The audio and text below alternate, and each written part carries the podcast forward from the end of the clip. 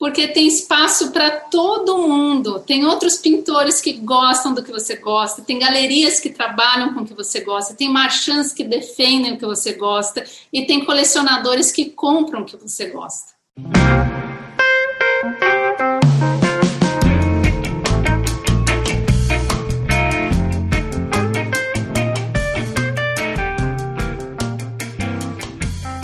Muitas pessoas se dedicam ao desenho e à pintura com o objetivo de se tornarem artistas em tempo integral. Mas muitas questões surgem durante o percurso. Meu nome é Emerson Ferrandini e eu ajudo artistas compartilhando histórias de outros artistas que estão trilhando o mesmo caminho. Você está ouvindo o Arte Academia Podcast, um bate-papo sobre pintura e desenho acompanhado de histórias inspiradoras contadas uma de cada vez.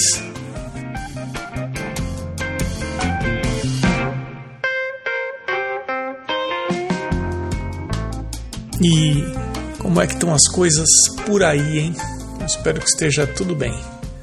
Antes de começarmos o nosso bate-papo de hoje, fica aqui um convite para uma visita no www.arteacademia.com.br está com alguns cursos abertos nesse momento. Introdução à pintura tradicional realista, composição e sistema de leitura visual da forma e também o curso Criatividade, desenvolvendo a inteligência criadora. Fica aqui também um convite para acompanhar o Arte Academia no Instagram. O perfil é arteacademia underline. Vamos então para o nosso bate-papo de hoje com a Thaís Slaski. Thaís, minha cara, seja bem-vinda ao Arte Academia Podcast. Obrigada, Emerson. Muito obrigada pelo convite. Agradeço muito, muito legal o seu trabalho. Muito bom estar aqui. Obrigado, Thaís. Eu que agradeço você de aceitar participar do podcast. Que região do Brasil você está? Eu estou em São Paulo, capital. Você pode contar um pouco sobre você, sobre a sua formação? Hoje eu pinto a óleo, né? E eu, quando era adolescente, eu gostava de pintura, mas eu me sentia completamente travada, assim, eu não, não conseguia é, desenhar, pintar, mas eu sempre fui muito apaixonada. Então, no final da adolescência, eu tive, tinha, assim, por volta de 17 anos, mais ou menos, ou 16, é, eu recebi a recomendação de duas pessoas que tinham estudado no Liceu de Artes e Ofícios de São Paulo, com um professor do liceu. E, e esse professor, ele tinha, ele tinha acabado de sair do Liceu de Artes e, e aberto um ateliê na casa dele, que era mais próxima da minha casa, o ateliê dele, do que o ir no Liceu de Artes e Ofícios, que é no centro de São Paulo, né? Então eu comecei a fazer aula de desenho com ele, era, era um estudo bastante acadêmico, e as aulas eram divididas assim, desenho básico, seis meses, daí era luz e sombra, mais seis meses, daí tive mais seis meses de teoria da cor e depois tinha corpo humano, ou seja, você não pega na tinta antes de dois anos. Antes de dois anos? antes de dois anos não pega na tinta. E eu estava numa idade, com 17 anos, onde dois anos é muito. Porque daí, nesse período, eu já estava no pré-vestibular, e daí já entrei em faculdade, já fui fazer estágio, não fiz artes. Então eu comecei, eu não tive tempo, e daí eu parei o curso. Mas quando eu parei o curso, eu sabia desenhar bem e tinha né, uma formação boa de teoria da cor. E isso me ajudou muito no futuro.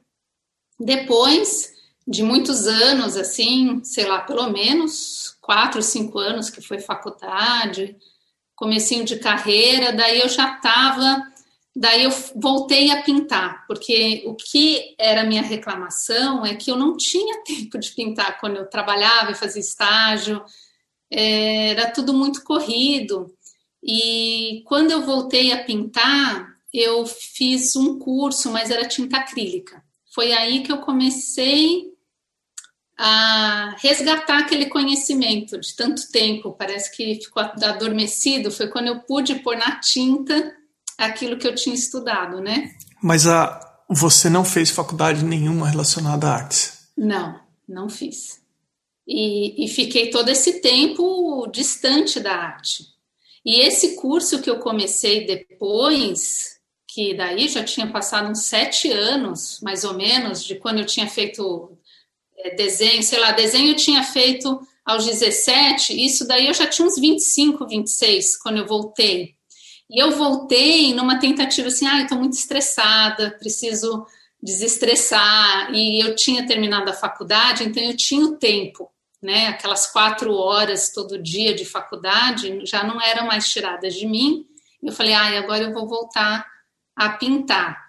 E daí comecei num curso uma vez por semana e comecei a me soltar mais. E eu entrei no mundo da arte como, como profissional por acidente foi mais ou menos um ano depois, aos 26 anos mais ou menos, eu estava num ateliê aqui em São Paulo comprando material artístico, e daí a, era uma vendedora que estava me atendendo, e veio uma pessoa lá do fundo da loja e falou para a vendedora assim: ah, você pode resolver tal coisa para mim? Pode deixar que eu atendo ela? E daí era a dona do ateliê. Então ela começou a me atender, eu comecei a pedir as coisas que eu precisava Daí ela se interessou em saber o que eu ia fazer. Por sorte, eu não sei porque eu tinha fotos das coisas que eu fazia na minha bolsa. Eu não tinha celular naquela época, com que você mostra o seu celular. Eu tinha foto revelada num álbum pequeno na minha bolsa. Não sei 9 por, por 12 ou 10 por 15, é isso? isso aí. E daí ela viu e ela é, me chamou para o escritório e me fez uma proposta de trabalhar lá.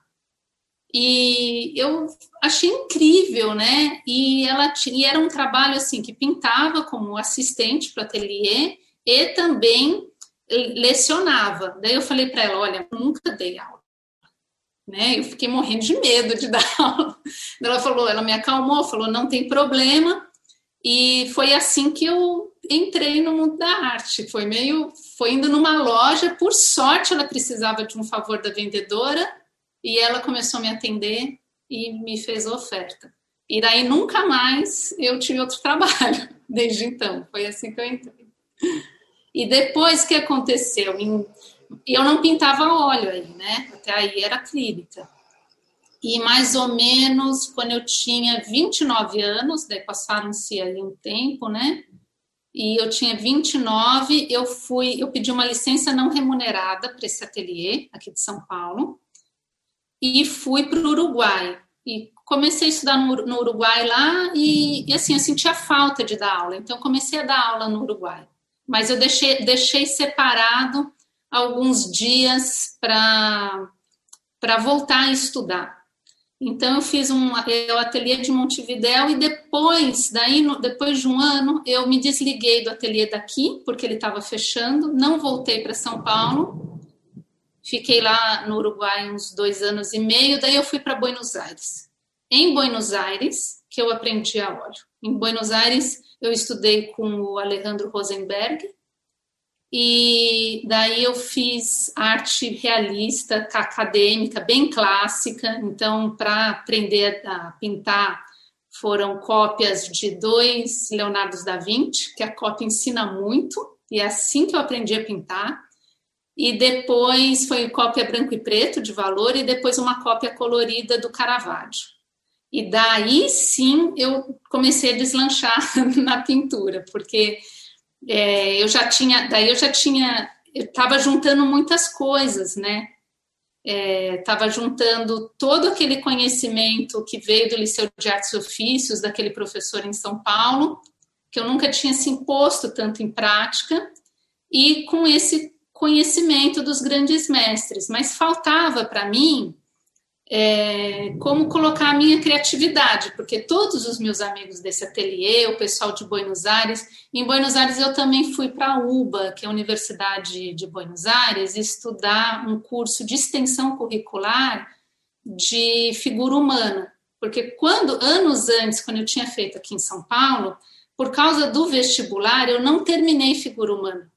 Então, eu acabei terminando, sei lá, 15, 10 anos depois, 15 anos depois, em Buenos Aires. Foi assim, então foi muito fragmentada a minha, educação e arte. E daí, quando meus amigos todos têm uma pintura muito clássica, e eu gosto de uma coisa mais colorida, que usa muita imaginação, e daí que eu fui buscar como destravar mesmo a criatividade e arranjei um, um jeito que funciona para mim, né? Então, e daí consegui fazer os meus quadros da minha imaginação. Aproveitando essa experiência que você teve de Uruguai, depois Argentina, tem alguma coisa que você consegue identificar de diferente entre esses países no que tange a ensinar arte é, no Brasil, Uruguai? Olha, o uruguaio é mais assim, o argentino ele é mais para o outro lado, ou é tudo muito parecido? É que assim, eu não estudei óleo aqui, né? Então eu não sei. Eu não, não, não sei bem. É, o, que me, o que eu achei parecido me chamou a atenção foi quando eu cheguei no Uruguai, o meu professor uruguaio, ele falava coisas que eu já tinha ouvido aqui no Brasil e que eu nem sempre concordava, né? Então, é, existe um desprezo pelo figurativo, por exemplo, sabe? De que, assim, ah, é, a arte tem que ser conceitual, tem que ser poética, o figurativo, né? É como se fosse inferior. Ou Isso ultrapassado, cheguei... não é nada é, atual, existiam. Que eu não concordo de jeito nenhum, mas daí eu fui buscar, quando eu fui para Buenos Aires, eu fui num nicho muito. E esse discurso, é claro, existe em Buenos Aires também, mas eu fui buscar um nicho em arte clássica onde estaria protegida disso. Porque esse esse professor de Buenos Aires, Alejandro Rosenberg, ele foi discípulo de um cara que estudou na Itália. Então, já não é uma coisa assim desenvolvida na Argentina, já é, um, é a pintura italiana mesmo. E daí o figurativo é rei, né? então, assim, mas daí eu acho que sim, o estudante ele tem que ter os ouvidos abertos e não ficar adotando os discursos de professor, porque se você absorver a cultura do seu professor, você não consegue desenvolver a sua própria porque você vai carregar aquela carga que, que sabe, que são opiniões de outras pessoas, que vem também da crítica de arte, que vem do nosso último século com a arte. Enfim, acho que você tem que se libertar disso para você encontrar o seu estilo. Porque se você, é, mesmo no, no, no ateliê de arte, de arte clássica, é claro, também existem muitos não pode, isso não pode, isso não sei o quê. Então, por exemplo, mas esse, o, o Alejandro sempre respeitou o fato de eu gostar de, de outras coisas. Então, por exemplo, primeiro retrato que eu pintei depois de fazer o Caravaggio, eu quis ele bem brasileiro, sabe? O fundo cheio de bandeirinha. E é, meus colegas falaram: como, Thaís, você não vai pôr um preto nesse fundo, você vai estragar a figura no primeiro plano se você não pintar de preto, porque essa coisa, né, da arte italiana. E eu falei, não, mas eu quero ele, mesmo que fique competindo, eu quero assim. E ele respeitava. Há ateliês que não respeitam, né, que não deixam fazer. Eu já passei por essas experiências de, às vezes, não ser deixada fazer. Mas acho que quando você é estudante, é, você tem que ser um pouco teimoso também, sabe? Falar, não, eu vou fazer nem que seja na minha casa escondido e fazer o que você tiver vontade. Eu acho que o que você está falando é importantíssimo, porque tem basicamente dois tipos de professores. Tem o professor que ele estuda um assunto, ele fecha o universo dele para aquele assunto e ele quer que cada aluno seja um clone dele. Você vai ser um bom aluno se você fizer o que eu estou falando para você fazer.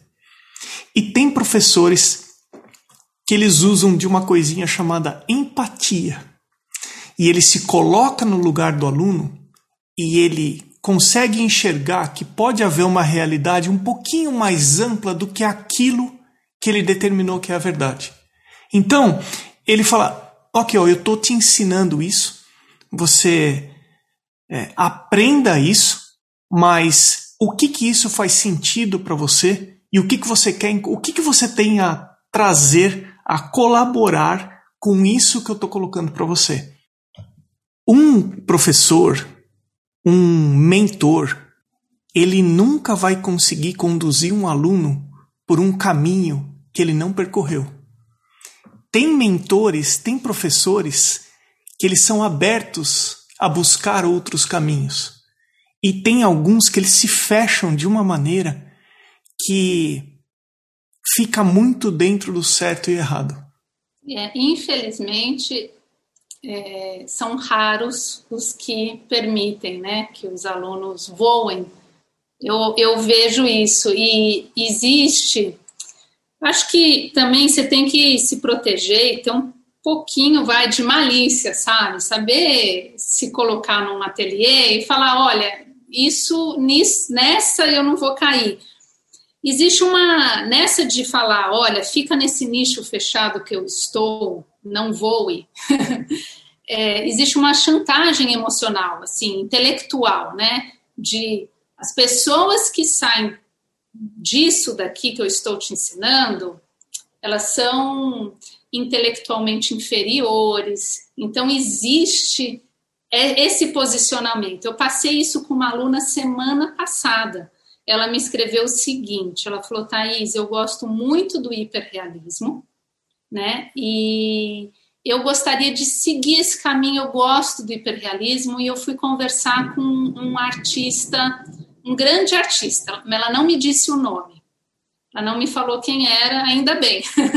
ela só me falou o que ele disse para ela. Ela falou: ah, é um grande artista com muita experiência, uma pessoa é, né, que, que eu respeito muito, e ele me disse para eu fugir do hiperrealismo e que o hiperrealismo é uma coisa decadente e falou muito mal do hiperrealismo e falou para ela foi enfático fuja disso é, e ela perguntou o que você acha eu falei, eu discordo totalmente. Eu acho que se você gosta, você tem que seguir o seu coração. Exatamente. O hiperrealismo não é o que eu, eu Thaís, faço, né? Mas, e termos de, e ele também falou em questão de mercado, né? Que o hiperrealismo era decadente também em questão de mercado. Eu falei para ela, ao contrário, é super aquecido. Tem muitos colecionadores que só compram isso, tem muitas galerias que só trabalham com esse nicho e é muito valorizado, né? Existem artistas como Frank Goethe, por exemplo, que é, é hiperrealista e um dos melhores preços do mercado. Então, nem intelectualmente, nem em relação a mercado, nem em relação a nada, essa informação está correta. E se você gosta, é, para que colocar a pessoa como se ela fosse é, intelectualmente inferior a outra coisa, sabe? É triste, mas é disseminado, né? Isso. É, infelizmente isso isso acontece. É...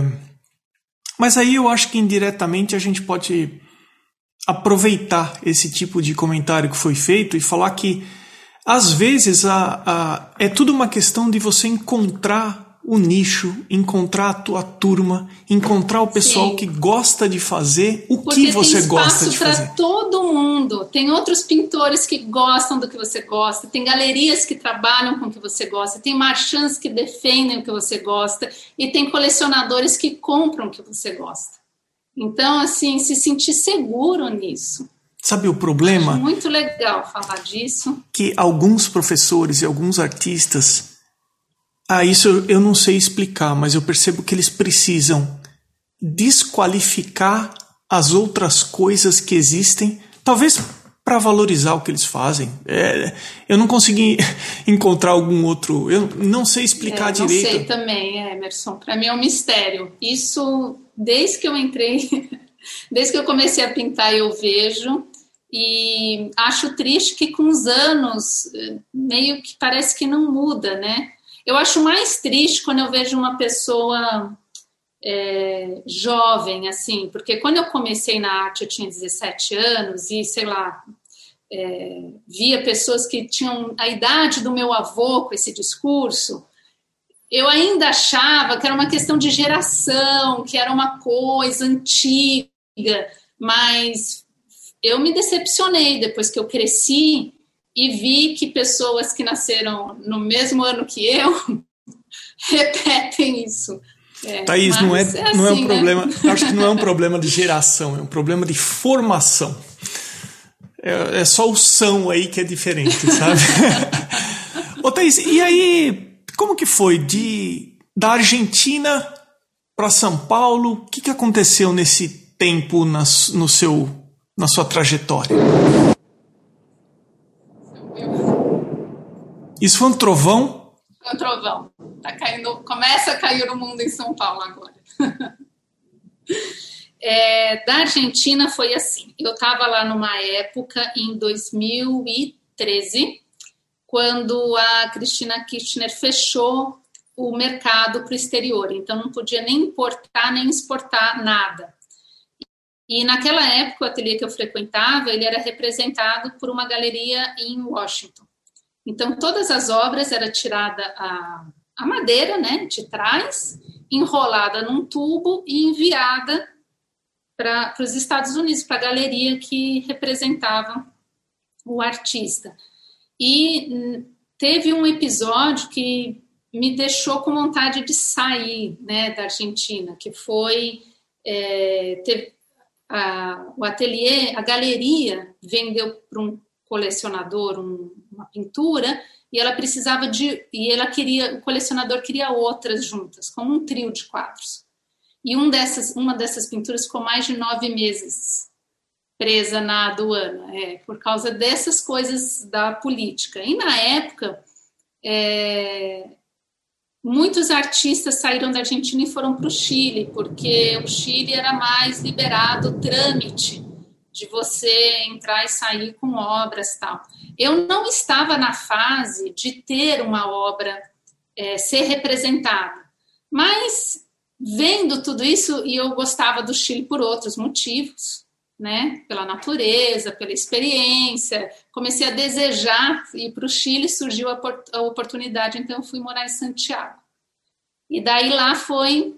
Eu tinha aberto um ateliê. Outro, chuva. Eu tinha aberto um ateliê em Buenos Aires. Foi quando eu comecei a, a pintar minhas coisas. E daí foi, fiquei um ano só com ele e daí fui para o Chile. E daí no Chile comecei a pintar mais as minhas coisas, as coisas que eu, assim, quando eu digo minhas coisas, é sair daquela fase de estudar grandes mestres, de, de ser estudante, começar a minha obra. E daí no, no Chile, eu fiquei um ano e meio muito concentrada em dar corpo à obra. Porque essa pergunta eu fiz, eu acho que talvez aí os nossos ouvintes queiram saber, né? Como que acontece, depois que a gente estuda, a gente sabe teoria da cor, a gente começa a saber o que a gente quer pintar, a gente pinta um grande mestre, a gente tem técnica e passa para a fase de pintar as nossas coisas. Eu fiz essa pergunta lá para esse artista em Buenos Aires, ele falou para mim o que ele tinha feito e eu fiz também. Ele falou, Thaís, eu larguei engenharia civil, ele fazia engenharia civil, para ser pintor. Quando eu fiz isso, eu fui me mantendo com outros trabalhos e tirei dois anos da minha vida para dar corpo à minha obra. O que, que isso significa? Ter pinturas suas para você poder mandar para um, é, para um salão de arte, para poder ganhar prêmios. Chama, isso chama atenção de marchands, e daí você pode ser representado por uma galeria, e assim se começa uma carreira. Então, quando ele me explicou isso, eu falei: bom, eu vou tirar dois anos para dar corpo à minha obra. E isso eu fiz no Chile. Então, o Chile foi um momento assim bem introspectivo para mim. Eu ficava no ateliê fechada pintando. E daí, o que, que aconteceu? Eu li um livro, né, do, eh, em português, escrito por um jornalista brasileiro, Ricardo Sete, que ele entrevistou o escritor peruano Vargas Llosa. E o Vargas Llosa, ele disse no livro qual era o método que ele usou para conciliar a vida dele prática com a arte. A arte dele não é a pintura, né? É escrever romance. Só que eu fiquei encantada com aquele método dele. E daí eu adotei o, o método do Vargas Llosa para mim, porque eu achei que combinava mais comigo do que esse outro caminho de ir buscando prêmios e ter galerias. E eu achei que o método do Vargas Llosa combinava mais. E qual é o método dele?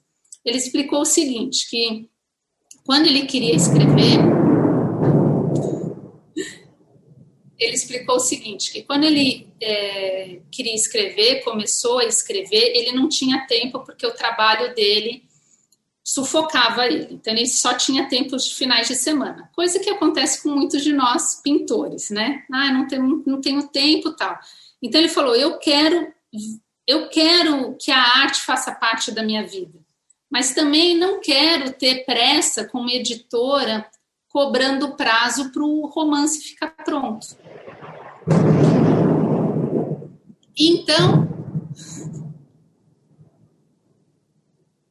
então ele pesquisou outros escritores e eu acabei tendo acesso assim ao material de várias gerações de escritores ou pintores que resolviam a sua parte prática e protegiam a obra. E o que, que é isso? Em, na literatura, era ele ter um emprego que não sufocasse ele tanto quanto era o jornalismo. Ele trabalhava numa rádio em Lima, no Peru, e ele tinha feito direito. Então ele armou a vida dele da seguinte forma: ele pediu uma bolsa na França para fazer uma pós-graduação em direito, que era uma profissão que ele não ia exercer, mas que dava para ele o visto.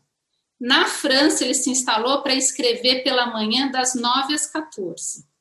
E depois das 14 até a hora que começasse a aula na faculdade, ele foi dar aula de espanhol para estrangeiros. E isso ele fez por 15 anos. Não foi assim, vou fazer por um período e proteger. Ele fez por 15 anos, mesmo tendo editora e mesmo vendendo livro. E ele disse nessa entrevista para o Ricardo Sete, né, é, que foi exatamente resolver essa parte financeira que deu a ele a liberdade de dizer não para a editora. Falar: olha, eu não tenho tempo para terminar esse romance. Pode ser que eu termine em dois anos, pode ser que eu termine em quatro. Mas um ano, como é de costume as editoras pedirem, de jeito nenhum. E ele, e ele conta isso e eu pensei, nossa, que legal se eu conseguisse fazer isso em pintura, né? De não ter aquela pressa de, olha, eu preciso que esse quadro saia do meu ateliê, porque mês que vem vão cair os boletos de conta de luz, meu condomínio, a escola da minha filha, etc. E eu preciso de dinheiro para pagar. Então, como eu conseguiria, dividindo meio período, fazer isso? E esse artista que eu aprendi pintura em Buenos Aires, ele fazia isso. Ele tirava dois dias e meio da semana para lecionar e os outros dois, o resto da semana, para pintar as coisas dele que uma, uma galeria representava. E eu cheguei a conversar com ele sobre finanças. Isso me esclareceu muito. Ele, ele me explicou que tudo que ele lecionava, ele gastava nos custos fixos dele. E que tudo que ele recebia de obra, e que ele não tinha pressa nenhuma para receber, ia para um pé de meia. Né? E o Vargas Llosa também fazia isso. E eu vi outros escritores, outros artistas que construíam um patrimônio sem pressa. Então, o livro deu dinheiro, esse dinheiro vai para o meu pé de meia. Ele não vai ser gasto nenhum centavo no meu dia a dia. Então, essa decisão eu tomei lá no início. Eu falei, ah, eu quero, quero ser assim, quero ter esse sossego. Então, eu comecei a pintar as minhas coisas. Daí eu vim para São Paulo e daí que eu abri a minha escola pensando nisso. E quando abri a escola online, eh, foi muito legal porque assim, no presencial o que que acontecia? Eu não eu não pintava as minhas coisas no presencial, porque o aluno vem no presencial, então eu ensinava a pintar um grande mestre, etc, e ele não me via pintando. E o online me, me deu uma liberdade tão incrível é, que eu tive um dia, foi assim, um pensamento mesmo, uma, uma eureka, sabe? Aquela ideia, assim, aquele, aquele momento. Um insight. Assim, um insight. Eu falei, nossa, se, é, todo aluno é louco para me ver pintando, mas nenhum deles vem porque eles não podem estar dentro do ateliê quando eu estou pintando as minhas coisas que não dá para conciliar. Mas quando, se eu me filmar pintando, eu posso fazer os dois, construir a minha obra e lecionar ao mesmo tempo. Foi aí que as coisas começaram a andar para mim nesse sentido. Ouvindo você falar sobre construir essa base financeira essa estabilidade financeira para resolver as coisas, os custos fixos e investir parte do tempo na pintura que vai te gerar um dinheiro e que também vai fazer com que a tua pintura fique até com mais qualidade, porque você não tem que se apressar, não tem que correr. Eu identifico isso muito nos americanos, porque o americano é muito muito, prático. Ele é muito objetivo, não tem drama, é preto drama. no branco. Então é assim, tem muito americano que tem o trabalho meio período na loja de material artístico, na, a, na cafeteria, é, a, trabalha aonde ele conseguir trabalhar meio período para resolver essa questão prática da vida e uma outra parte do dia ele investe no ateliê dele, ele dá aula, enfim. É, identifico muito isso do que você falou com essa cultura que eu estou é, vivendo ultimamente. Depois, aqui. pesquisando, que eu vi que o Vargas Llosa aprendeu com escritores americanos, norte-americanos. Ele aprendeu e replicou. E daí eu pesquisei bastante. Depois, depois eu comecei a me interessar muito como que as pessoas, os artistas, no início de carreira, resolviam a vida. E daí eu li uma, uma matéria, me chamou muita atenção, da Beatriz Milhazes, né, que é uma das maiores artistas brasileiras hoje, e ela fez isso por 25 anos. Então ela fez assim, ela dava aula de matem... ela não dava aula de arte, ela dava aula de matemática particular, de desenho geométrico, fazia cenografia para teatro.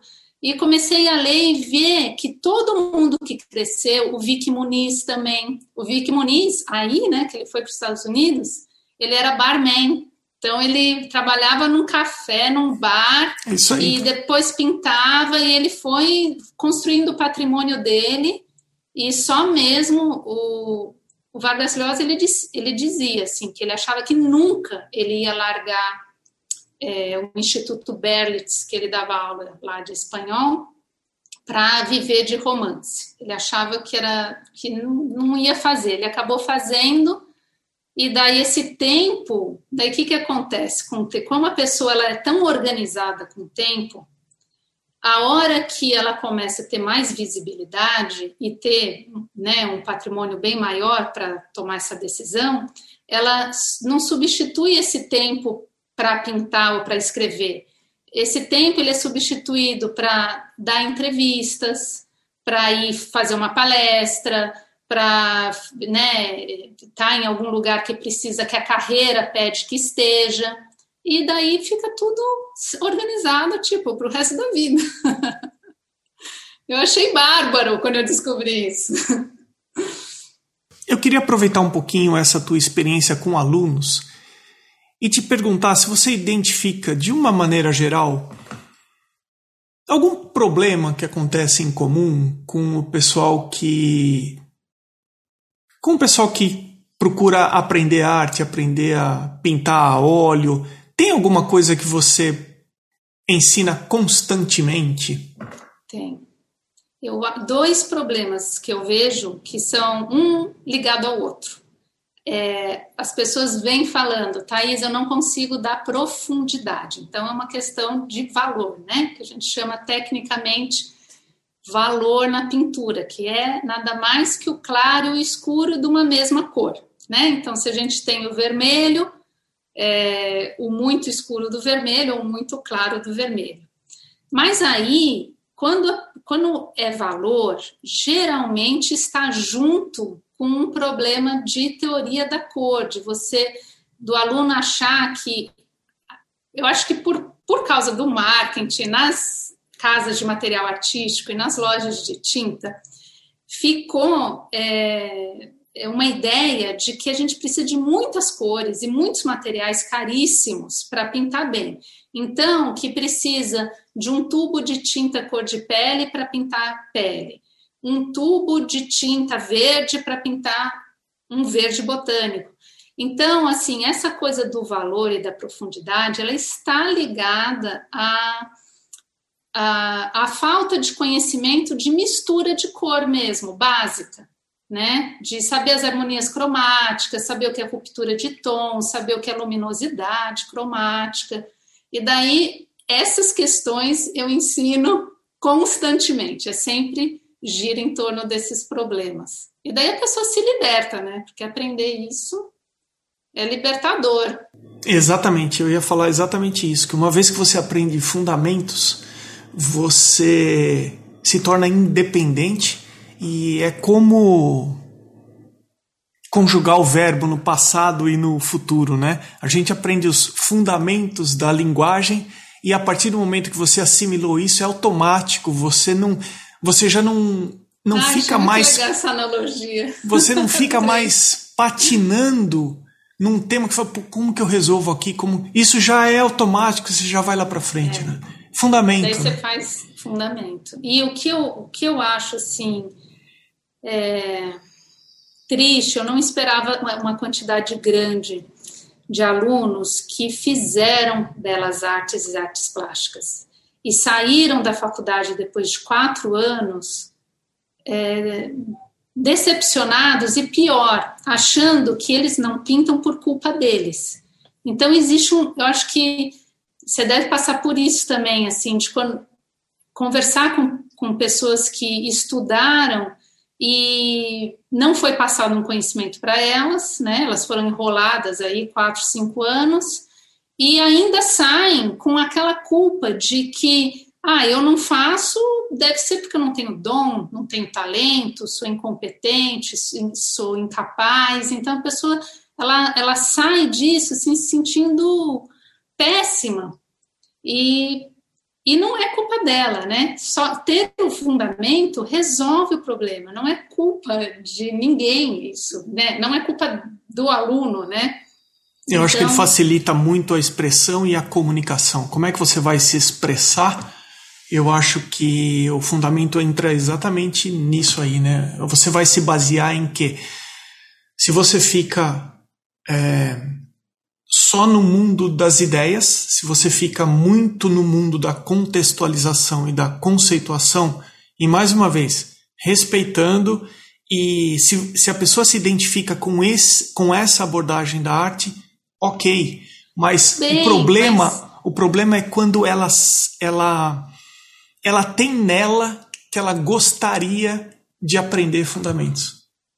É, mas assim, a arte, mesmo por exemplo, abstrato. Isso eu falo muito para os alunos, eles, porque assim, mesmo para você criar uma obra abstrata, o abstrato vem do figurativo.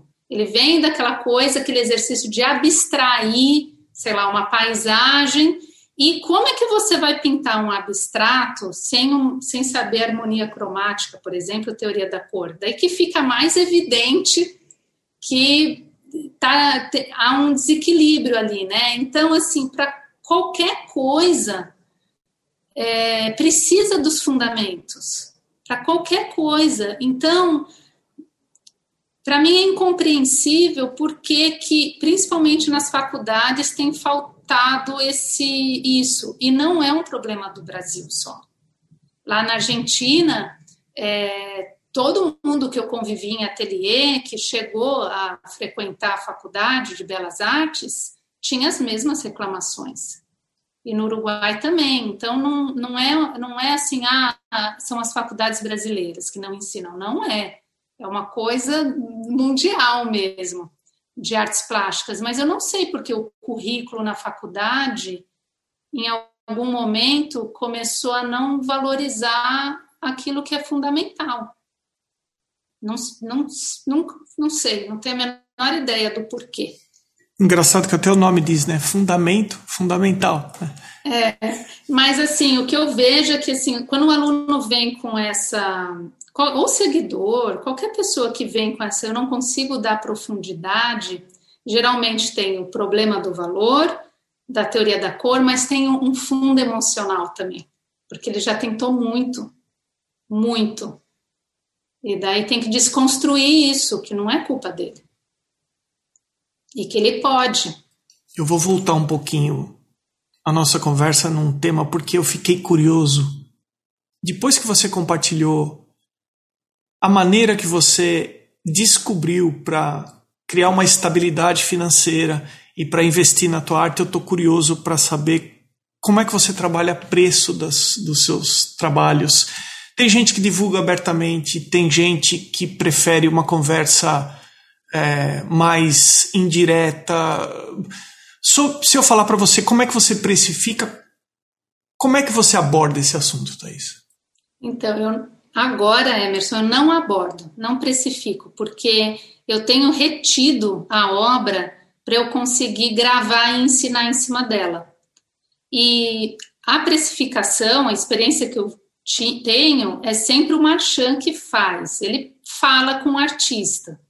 Né? Eu já vi casos assim do Marchand querer subir muito e o artista falar não, não é a hora, porque daí dá aquele medo no pintor falando assim, ah, mas a galeria vai subir o preço, sei lá, 10 vezes mais porque tem colecionador que compre, mas se o contrato, nosso contrato um dia é desfeito, como é que eu vou sobreviver no mercado se um dia eu vendi tão alto, como é que eu vou manter isso, né? Então, eu já vi é, pintores sentirem medo e não deixarem o, galer, o marchand subir.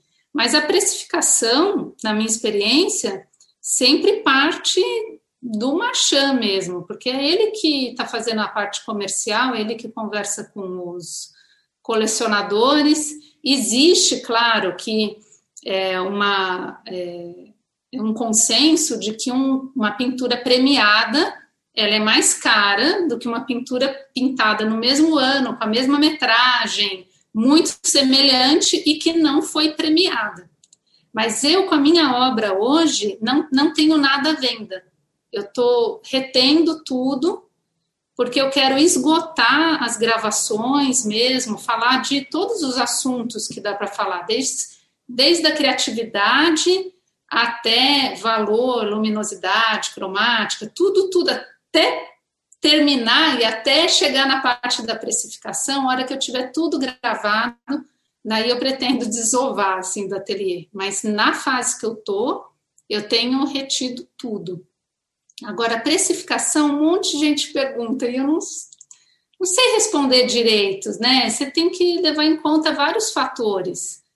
É, primeiro, essa coisa do prêmio, porque assim, o, eu acho assim, a, o, o artista iniciante, o jeito mais tradicional, mais conservador, né, de ingressar no mundo da arte é mandar para salão de arte e depois conseguir um machão, uma galeria que represente ele comercialmente, para quê? Para ele ficar só pintando e a pessoa faz a área comercial. Isso custa 50% da obra. Isso é regra. Então, é, no mundo inteiro, no mundo inteiro. Então, o Marchand, ele tem que ser uma pessoa, ele funciona como um sócio seu. Ele ganha 50% do negócio e ele tem as contas dele para pagar. Você vai ter que pagar sua tela, você vai ter que pagar sua tinta, você vai pagar seu material, talvez você pague um assistente, um aluguel para um ateliê, quem sabe. E o Marchand tem as contas dele também, né? Tem a loja dele, tem os funcionários, enfim. Então, 50, 50. E, o, o e para ter um Marchand, você precisa ter um corpo na obra. Porque o Marchand, para te representar, ele demora muito para conseguir pôr seu nome lá com os colecionadores. Então, ele não quer correr o risco de pegar uma pessoa que, sei lá, tem três pinturas e ele corre atrás, ele apresenta para os clientes dele, ele corre atrás de uma exposição coletiva, ele põe as suas pinturas e daí você fala: ah, quer saber? Não quero mais ser pintor, agora eu vou ser dentista. Então, os marchands, eles têm esse tem o lado deles também.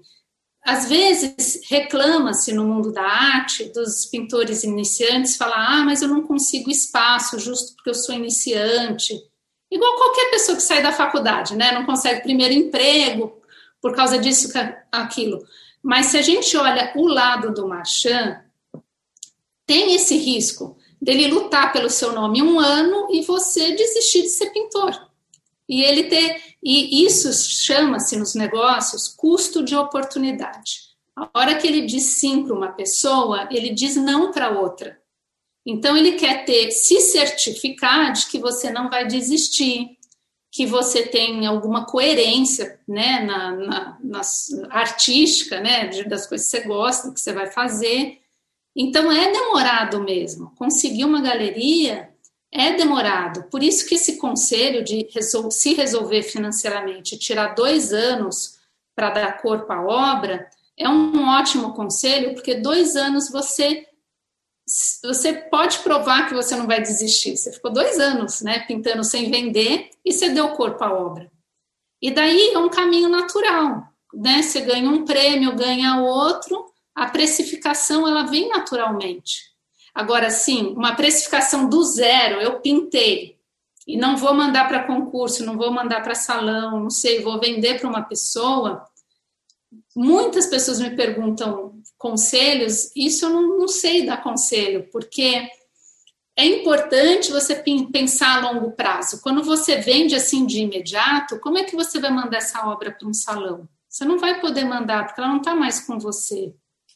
Então, também existe aquilo que a gente chama nos negócios de custo de oportunidade. A curto prazo, você, ah, você pintou uma, uma coisa e você vai vender, sei lá, por 300 reais. Então, esse mês você vai ter os 300 reais. Tá, mas a longo prazo não valeria você ficar com ele e mandar para vários salões? Mesmo que isso demore mais e te abra outras portas numa galeria e você perca esses 300 reais no momento presente? Se você tiver com a sua vida resolvida financeiramente com outros trabalhos, esses 300 reais eles não vão ser importantes. Então, isso, essa coisa do custo de oportunidade, que a gente sempre tem que pensar a longo prazo, eu acho muito importante na hora de avaliar se você quer precificar mesmo, vender é, de impulso mesmo. Então, ah, Thaís, mas duas coisas aí do que você falou, eu estava te ouvindo. Primeiro, é, eu entendo perfeitamente que você me responde assim, Emerson, não sei o que dizer sobre precificar, simplesmente porque você não está vendendo. Então, assim, se você não está vendendo, isso é um assunto que não está em pauta por aí para você. É, tá Totalmente tá entendível. E o segundo, sobre o Marchand investir um ano no pintor e depois o pintor falar, ah, eu não, não quero mais fazer isso, vou fazer outra coisa, não precisamos ir tão longe assim, não. É curioso, só aqui no podcast, acho que duas ou três pessoas que eu entrevistei já não estão mais fazendo arte ou o que elas estavam fazendo no momento que nós batemos o papo.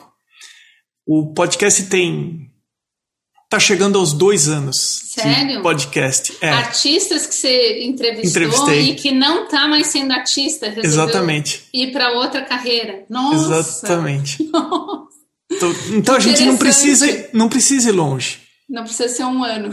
Não precisa, entendeu? Assim, é, talvez seja até mais comum do que. Eu imagino então, e olha que a gente está falando de um podcast que é um, um bate-papo eu converso com as pessoas e disponibilizo, distribuo na internet. É, basicamente é isso.